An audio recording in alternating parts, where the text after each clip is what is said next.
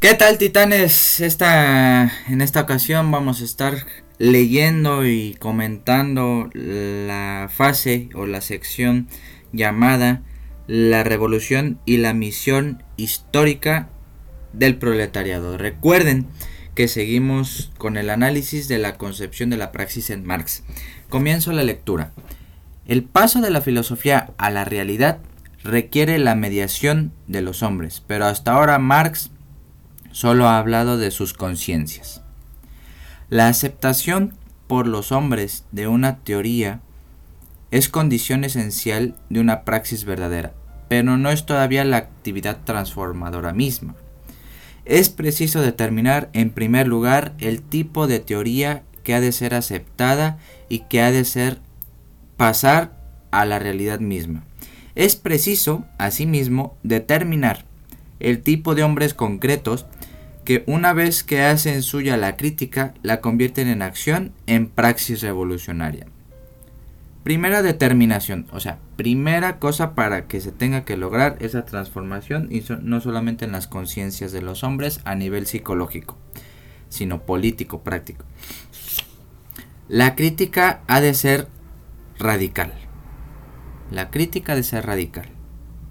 Segunda, segunda determinación, los hombres, llamados a realizar la filosofía, como mediadores entre ella y la realidad, en virtud de una situación histórica particular, son los proletariados.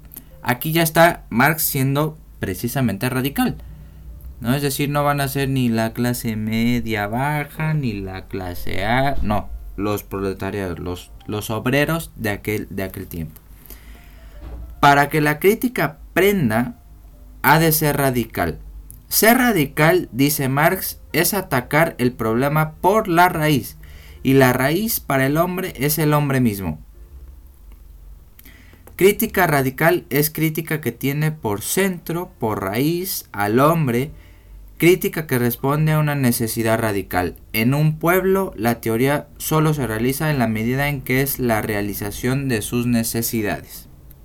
Ahora bien, ¿Qué es esta crítica radical que tiene al hombre por eje? La crítica radical ha empezado con Feuerbach. Gracias a ella, el hombre ha cobrado una verdadera conciencia de sí mismo. Recuerden la antropologización que hizo Feuerbach del hombre respecto a Dios. A eso se refiere. Pero la crítica de la religión, premisa de toda crítica, como reconoce Marx, es crítica radical en el plano teórico, el paso de la crítica radical del plano teórico al práctico es justamente la revolución. Como crítica radical es práctica a la altura de los principios, a una altura humana. La praxis es, pues, la revolución, o crítica radical que respondiendo a necesidades radicales humanas pasa del plano teórico al, práctico. Al llegar a este punto y antes de pasar la determinación del tipo de hombres que sirven de mediadores entre la crítica teórica y práctica, los proletariados, debemos resumir lo que Marx ha dicho hasta ahora sobre las relaciones entre la teoría y la praxis. La teoría de por sí es inoperante, o sea, no se realiza. Su eficacia se halla condicionada por la existencia de una necesidad radical que se expresa como crítica radical y que a su vez hace posible su aceptación. Aquí, miren, aquí lo, voy a interpretar en, clave de psicología crítica, titanes. Si ustedes están estudiando psicología y nunca han criticado a la psicología o a sus diversos enfoques, están, están jugándole a, la psicología. No, no, están haciendo absolutamente nada. Si no hay principios transformadores en su práctica, no, no están haciendo una ética, una ética de su profesión, según este planteamiento, ¿verdad? Así pues, la necesidad radical funda tanto la teoría, que es expresión teórico de ella, como la necesidad del paso de la teoría a la práctica, entendida esta como praxis a la altura de los principios, es decir, como revolución, como emancipación total del hombre. Ahora bien, el paso de la teoría a la práctica o de la crítica radical a la praxis radical se halla condicionada por una situación histórica determinada. la que vive la Alemania de su tiempo, es decir, un país que por su anacronismo político, por no haber recorrido la fase de emancipación política ya recogida por otros pueblos, estamos hablando de Francia, se encuentra ante la necesidad histórica de superar no ya sus propios límites, sino los de los otros pueblos mediante una revolución radical. Esto lo dice Marx, hay una nota al pie de página que dice en torno a la crítica de la filosofía del derecho de Hegel. Dada esta situación anacrónica, viene a decirnos Marx, lo utópico no es esa revolución radical, sino la meramente política. Vean, vean la radicalidad de Marx, es decir, si no basta con hacer la revolución, la revolución tiene que implantarse políticamente, si no, no hay transformación de la realidad. O en otros términos más propios del Marx posterior, la única revolución posible en Alemania es no la revolución burguesa, sino la revolución proletaria socialista, política. El paso de la teoría a la praxis revolucionaria se halla determinando o determinado a su vez por la existencia de una clase social, el proletariado, que solo puede liberarse a sí mismo liberando a la humanidad entera. Esto ya es metafísica materialista, si se me permite el término, porque no, no existe la humanidad entera, y sobre todo en la actualidad. He aquí las predicciones de Marx que, empezaron a a tomar sentido de teología un poco. Se trata de una misión histórico universal, pero no fundada a priori, es decir, antes de empezar a analizar los fenómenos, o providencialmente. Los proletarios no son dioses, aclaran Marx y Engels en la Sagrada Familia, sino en función de la situación concreta que ocupa dentro de la producción en la sociedad burguesa. El proletariado está destinado históricamente a liberarse por medio de una revolución radical que implique la negación y supresión de sí mismo como clase particular y la afirmación de lo universalmente humano. Aquí todavía la influencia de Hegel, por supuesto. Situado el problema en el marco específico que ahora nos interesa, lo que Marx nos dice es que el proletariado no puede emanciparse sin pasar de la teoría a la praxis. Ni la teoría por sí misma puede emanciparle, ni su existencia social garantiza por sí sola su liberación. Es preciso que cobre conciencia de su situación, de sus necesidades radicales y de la necesidad y condiciones de su liberación.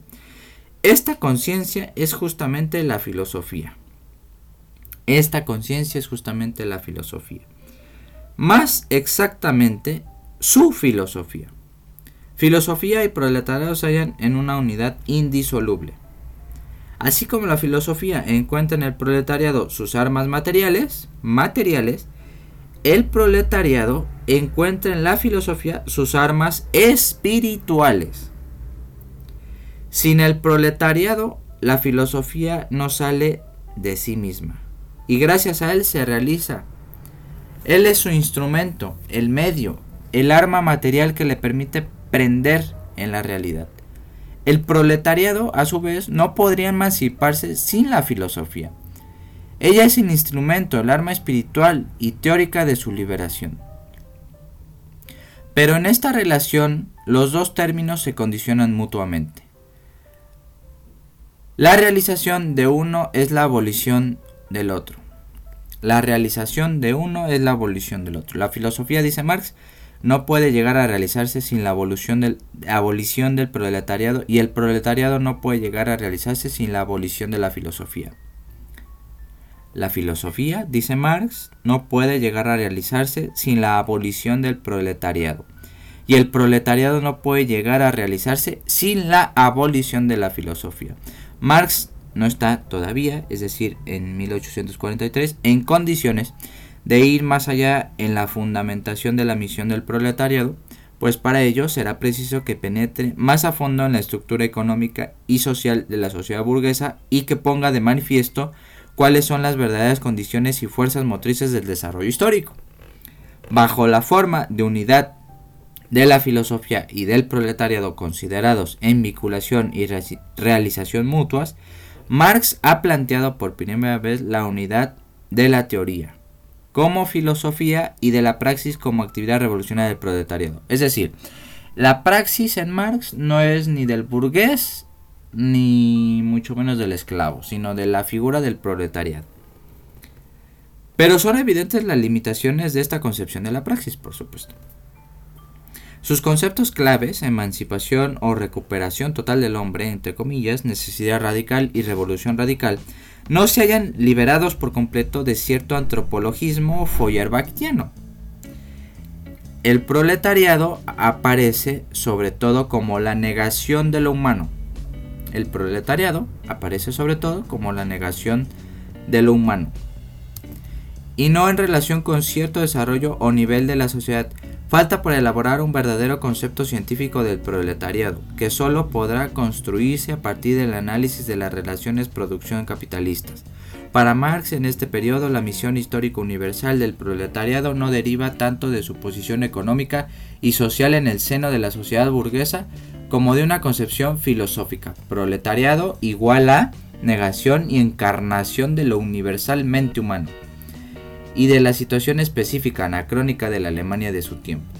Haciendo de la necesidad virtud, sostiene que es el atraso alemán precisamente el que crea las condiciones favorables para que cumpla la misión que no cumplen los países altamente desarrollados desde el punto de vista económico y social.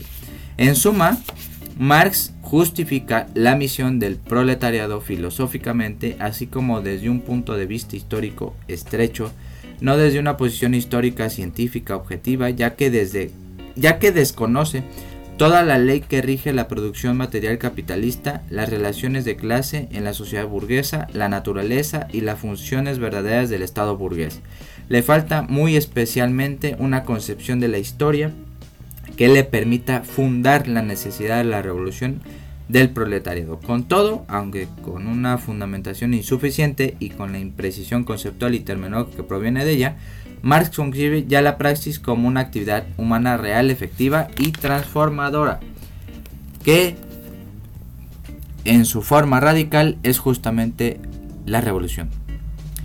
Ve esta praxis en relación indisoluble con la teoría, entendida esta más bien como filosofía o expresión teórica de una necesidad radical que como conocimiento de una realidad y ve a sí el papel de la fuerza social que con su conciencia y su acción establece la unidad de la teoría y la praxis. Ahora bien, para que el contenido y la praxis social revolucionaria se enriquezca y con ello el concepto del proletariado como sujeto de ella, será preciso que Marx llegue al descubrimiento de una praxis originaria y más radical aún una praxis que no solo enriquezca el concepto del proletariado, sino también, y justamente por ser el proletariado la imagen negativa del hombre verdadero, del hombre mismo.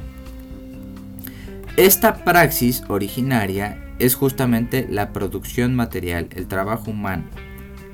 Tal descubrimiento es capital para una filosofía de la praxis porque a la luz de él se esclarece no solo la praxis social, así como otras formas de producción no material, sino lo que es aún más importante, la historia como producción del hombre por sí mismo. La praxis revolucionaria como transformación consciente y radical de la sociedad burguesa por el proletariado ha de pasar necesariamente por la conciencia de esta praxis material productiva.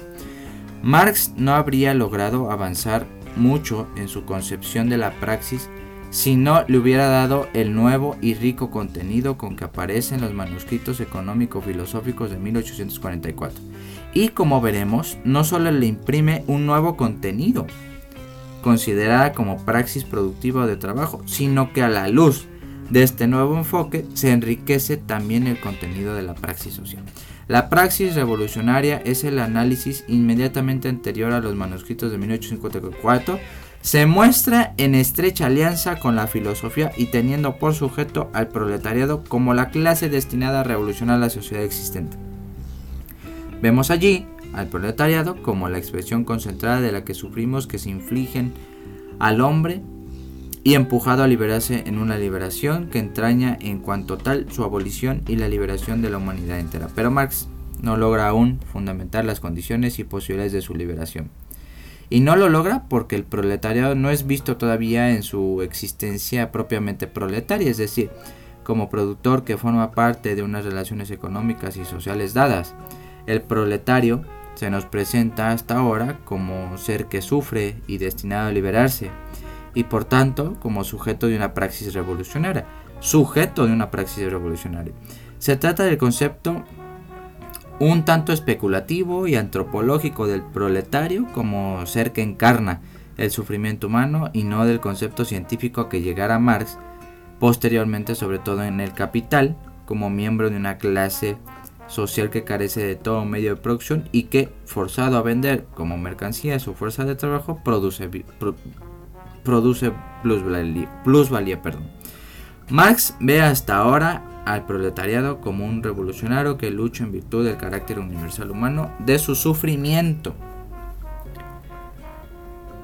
Pero el proletario objetiva y originariamente y antes de desplegar una actividad revolucionaria es, como verá Marx en los manuscritos de 1844, un ser activo que produce objetos y que como tal contrae ciertas relaciones con otros hombres, en el marco de las cuales su trabajo no deja de tener consecuencias vitales para su existencia. Hasta ahora el proletariado se le había presentado a Marx como la negación de la esencia humana. Hasta ahora el proletariado se le había presentado a Marx como negación de la esencia humana y no como agente de la producción.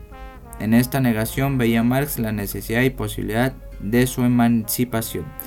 Pero es justamente la necesidad de fundar más firmemente esa emancipación, así como las condiciones de la praxis revolucionaria correspondiente, la que le va a llevar analizar las condiciones del proletariado en cuanto obrero, pues la existencia del proletariado se define ante todo como existencia en el trabajo, en la producción, que es como podría haberlo dicho el joven Marx de 1843 en el lugar, el lugar de su sufrimiento humano. De ahí que después de mostrar al proletariado como sujeto de la praxis revolucionaria se ponga Marx a analizar su situación como sujeto de la praxis productiva ya no de sufrimiento, sino productiva. ¿Qué está haciendo el obrero dentro de la industria, dentro de la empresa? En las condiciones peculiares y concretas en que se sitúa su análisis, hay una conexión profunda e íntima entre una praxis y otra. Son las condiciones específicas en que se da la opresión del obrero en una Alemania atrasada con un bajo desarrollo de la producción, las que determinan que Marx ve al obrero antes como revolucionario que como productor. Sin embargo, es justamente la necesidad de esclarecer y fundamentar la praxis revolucionaria la que lleva a Marx a examinar la actividad práctica material del obrero en el proceso de producción como trabajo enajenado. Bueno, titanes, pues mucho por analizar. Hemos llegado al final de este, de este pequeño apartado. El siguiente vamos a estar analizando la praxis productiva como trabajo enajenado. Es interesante el planteamiento que nos va poniendo Sánchez Vázquez, es decir, va analizando el, eh, sigue, sigue analizando el desarrollo de, de Marx en el sentido de su evolución al momento de pensar la filosofía y la praxis, por supuesto y, nos, nos va haciendo estos matices. Por ejemplo, yo no sabía este matiz entre la conciencia no es suficiente para que al obrero implique que está haciendo la revolución o transformando la realidad, sino que eso se debe de implementar políticamente. Si no, no hay ningún tipo de transformación. Esto es un matiz bien, bien importante. Ahora también, eh, en su momento, como decía, la Alemania atrasada, etcétera, nos pone a un sujeto revolucionario radical, con una crítica radical, pero que se basa en el sufrimiento de esa persona, del proletariado. Todavía el proletariado en, en 1844 es visto como una persona que sufre, que tiene carencias, ¿no? sino que todavía no se le ve como esta este calado o esta actividad productiva en la que el obrero forma parte de, la industria, aunque eso posteriormente al obtener ese producto se crea una alienación, enajenación o extrañamiento, según algunos autores, que provoca que eh, pues el capitalista siga produciendo plusvalía. Pues hasta aquí, titanes, muchas gracias y buenas noches.